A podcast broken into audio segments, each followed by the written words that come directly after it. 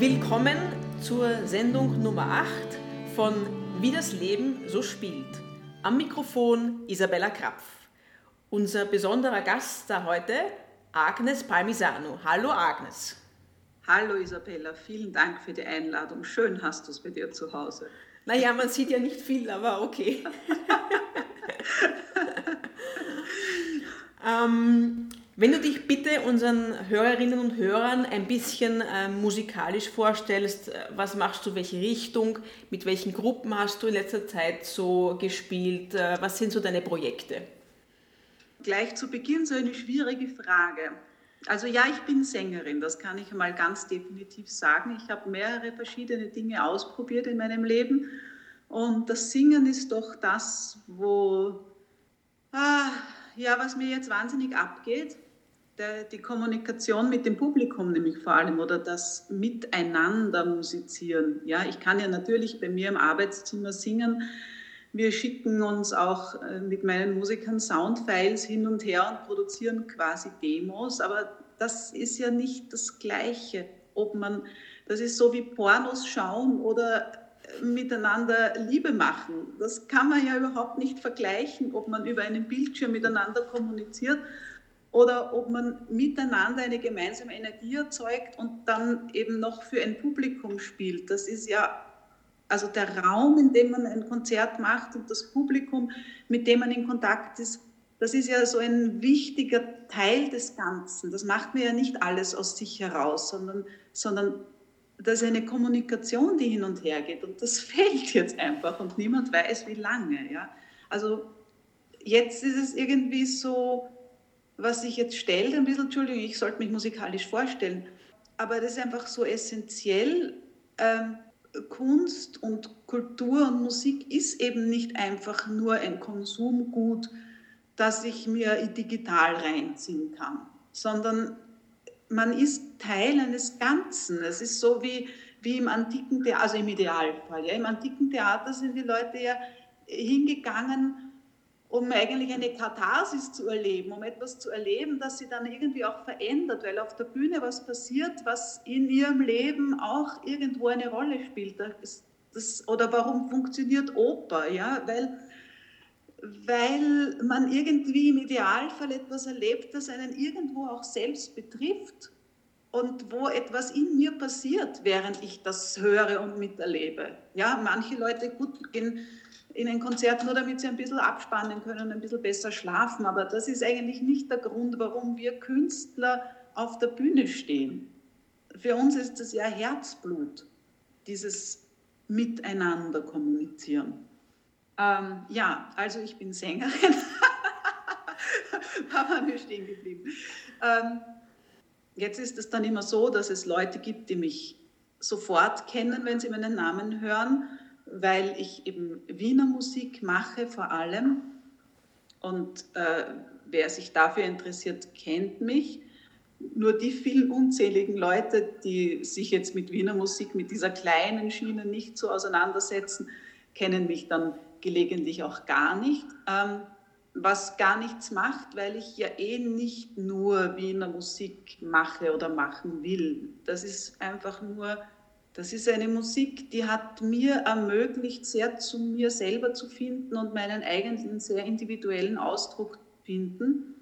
In einer Zeit, ähm, ich habe ja klassischen Gesang studiert auf der Wiener Musikuni, in einer Zeit, wo es für mich noch gar nicht klar war, wer bin ich und wie ist meine Stimme und wie klinge ich eigentlich wirklich. Und ich bin immer nur angestoßen dass ich das Gefühl gehabt habe, ich entspreche dieser Schublade nicht, ich klinge nicht wie ein Sopran klingen soll, ich klinge nicht wie ein Mezzosopran klingen soll. Wie darf ich denn eigentlich klingen? Was darf sein? Was darf nicht sein? Also der Betrieb auf der Wiener Musikuniversität ist ja sehr zugeschnitten für einen ganz kleinen Ausschnitt des Musikgeschehens, von dem man sagt, so ist schön und so geht das. Ja? Und dass die Musik selber natürlich viel, viel, viel größer ist und die menschliche Stimme sehr, sehr viel mehr Ausdrucksmöglichkeiten hat als nur den klassischen Gesang. Das ist natürlich auch klar. Oh, was aber nichts daran ändert, dass ich diesen schmalen Spektrum des klassischen Gesangs trotzdem auch sehr liebe und immer sehr froh bin, wenn ich auch dort etwas zu tun habe. Ja, mit meinen eigenen Ausdrucksmöglichkeiten, mit meiner eigenen Stimme, mit dem Hintergrund, dass ich eben sehr viel auch andere Dinge mache und meine Stimme auch anders benütze, als das jemand tut, der immer nur Mozart singt zum Beispiel. Wobei ich das nicht als Abwertung verstehe. Weil Mozart ist großartig, genauso wie andere klassische Komponisten großartig sind, aber es gibt auch sehr, sehr viele zeitgenössische Komponisten, Liedermacher. Es gibt einfach so viel großartige Musik. Und ich verstehe nicht jede Musik und ich kann nicht jede Musik machen, aber ich bin immer froh, wenn ich, wenn ich doch schauen kann, was entspricht mir alles noch mehr und ja, wo schwingt in mir was an, wenn ich eine Musik mache und was transportiere ich damit?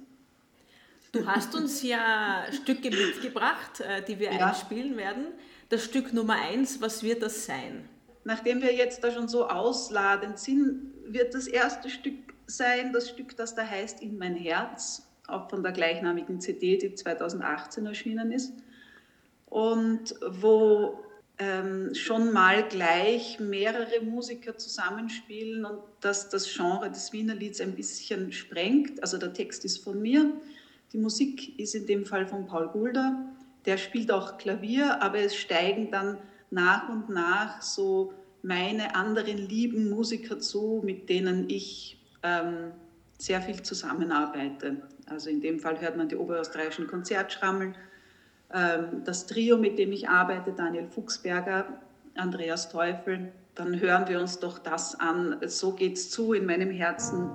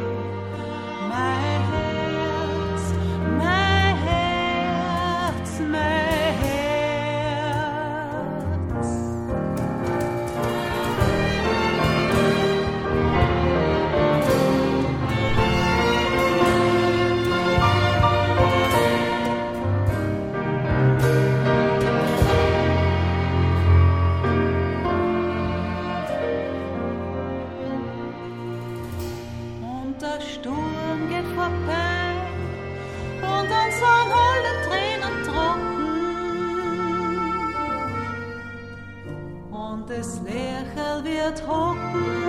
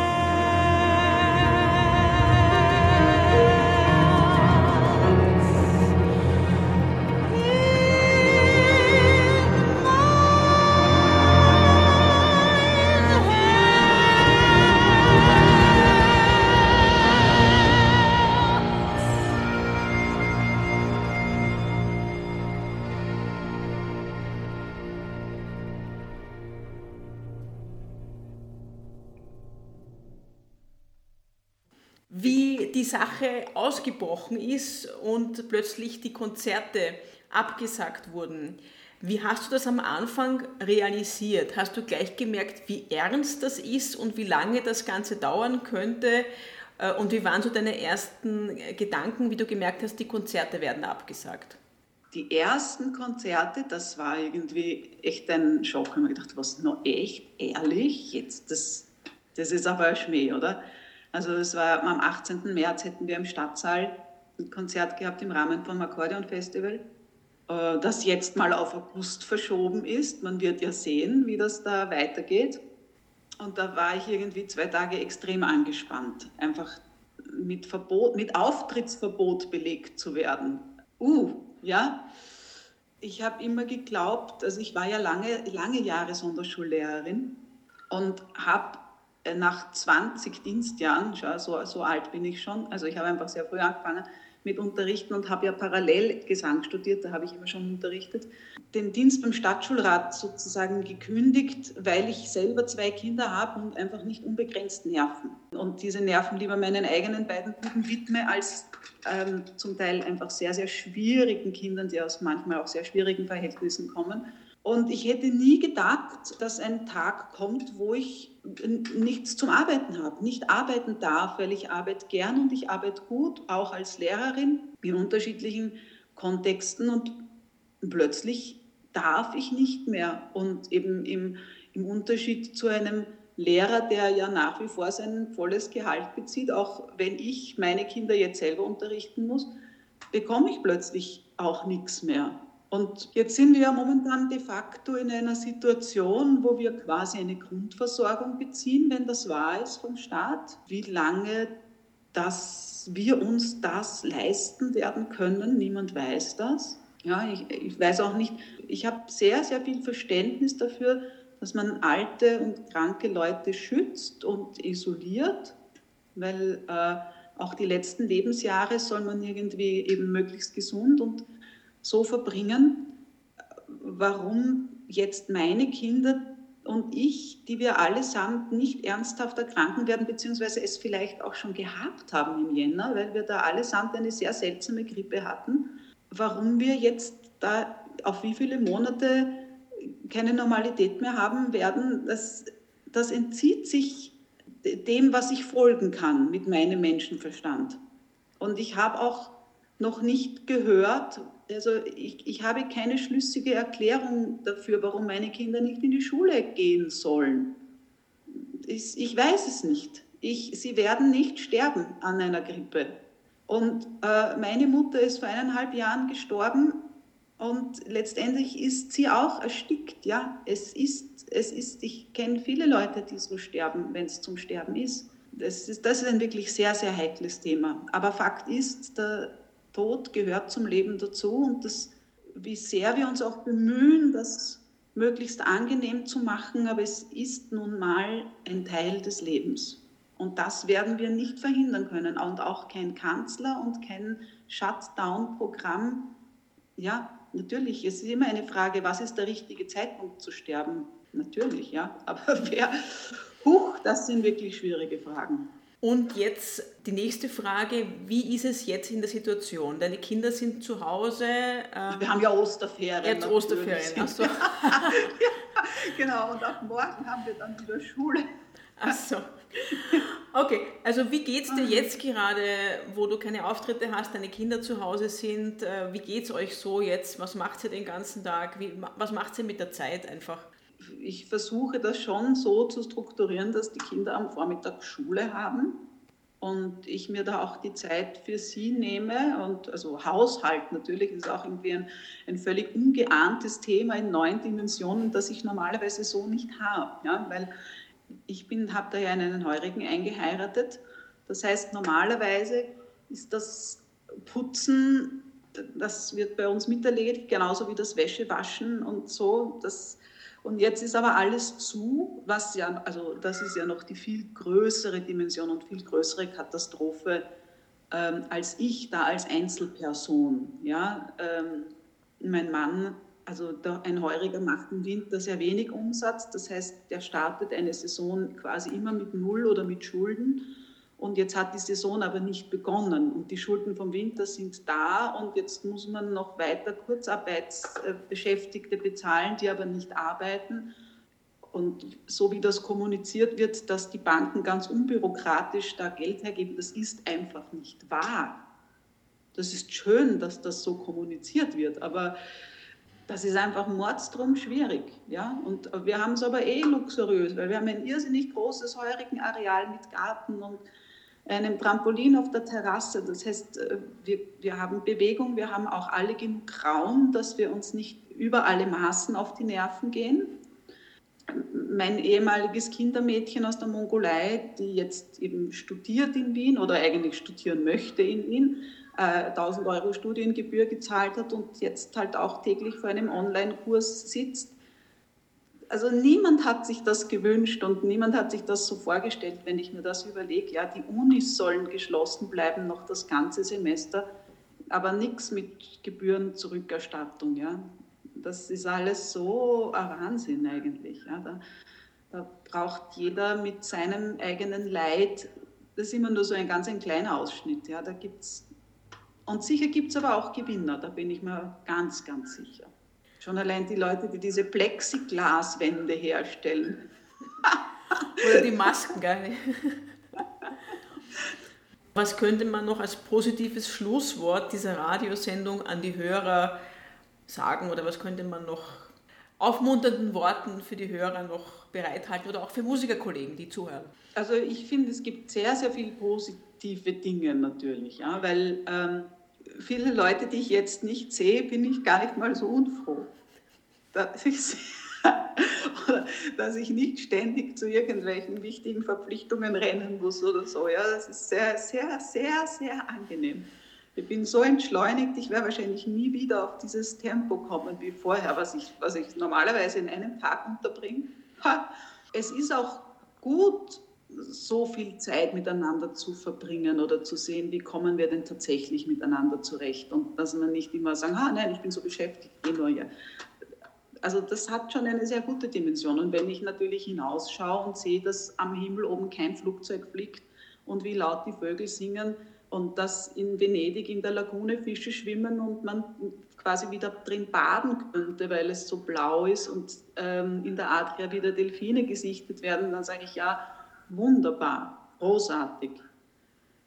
Ja, ich empfinde das als sehr, sehr positiv auf der anderen Seite. Also wer braucht schon Kunst und Konzerte und Veranstaltungen? Sind wir einfach alle nur noch ganz besinnlich und äh, bearbeiten wir unser Hochbeet, könnte man sagen, ist auch eine Lebensqualität. Du hast uns ja apropos noch ein Stück mitgebracht, das wir zum Schluss einspielen. Was wird das sein? Ja, das wird aus der aus dem Album sein, Werden und Sterben, weil wir ja schon so drüber geredet haben. Aber ob es jetzt Sterben werden ist oder zum Sterben, das darfst du dir selber durchhören und dann einfach auswählen. Das eine ist ein bisschen auf der heiteren Seite und das andere hat diese eher nachdenklichere Komponente, dass es halt einmal jeden treffen wird. Ja, da geht es eh bei beiden Liedern darum. Wobei zum Nachdenken haben wir jetzt alle genug Zeit. Daheim, ja, das wirst du einfach auswählen, ja. so wie es dir passt. Gut, dann bedanke ich mich, Agnes, für dieses wunderbare Gespräch und äh, ich wünsche dir und der Familie alles Gute und schau mal, dass wir diese Krise irgendwie überleben, nicht wahr? Weil wir haben ja eh keine Wahl und wir werden irgendwann wieder spielen. Ja, ich freue mich schon sehr drauf.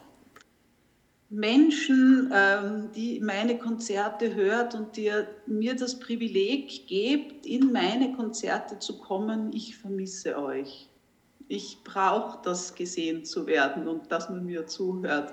Ich gebe es ganz offen ehrlich zu.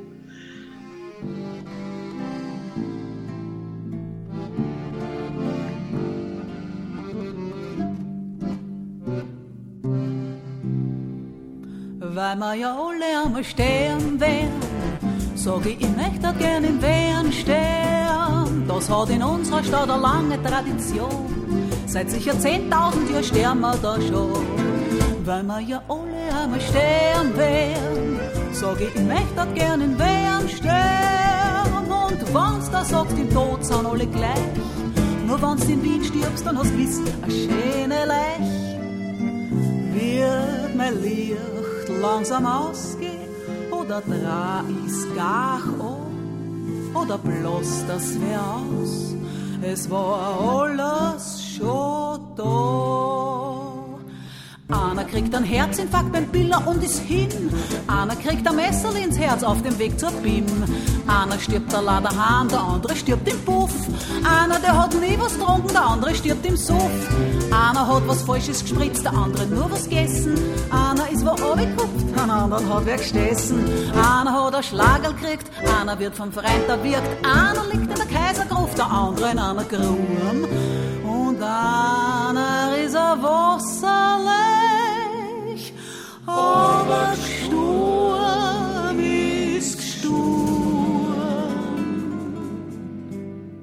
Weil wir ja alle einmal sterben werden, sag ich, ich möchte gern in Wehren sterben. Das hat in unserer Stadt eine lange Tradition. Seit sicher 10.000 Jahren stirbt man da schon. Weil wir ja alle einmal sterben werden, sag ich, ich möchte gern in Wehren sterben. Und wenn's da sagst, im Tod sind alle gleich. Nur wenn's in Wien stirbst, dann hast gewiss ein schöne Lech. Wird mein Licht langsam ausgehen? Oder drei ist gar Oder bloß das wär aus? Es war alles schon da. Einer schreit um und der andere stirbt ganz still. Einer stirbt in Uniform, der andere in Zivil. Einer ist ein Nocker, der, der andere in der Panier. Einer hat zehn Häuser gehabt, der andere war Stier. Einer wird alter Hund, der andere stirbt ganz klar. Auf ein Begräbnis rennen alle, beim anderen bleibt's daheim. Einer stirbt im Krankenhaus, einer bei den Kindern zu Haus. Einer wird vom Hund zerfetzt, den anderen frisst der Wurm. Und einer ist am Grüller gelandet, aber gestorben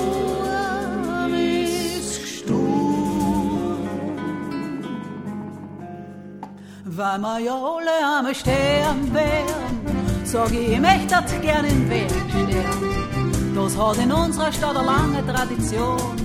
Seit sicher 10.000 Jahren stirbt man da schon. Weil wir ja alle einmal sterben werden, sag ich, ich möchte gern in Wehren sterben. Und wenn's da sagst, im Tod sind alle gleich, na, na, na, nur wenn's in Wien stirbst, dann hast du gewiss ein schöne Das Leben ist einmal um. Vielleicht kriegst noch einen Kranz. Es bleibt nicht alles Sommer. Drum spült's auf am Tag.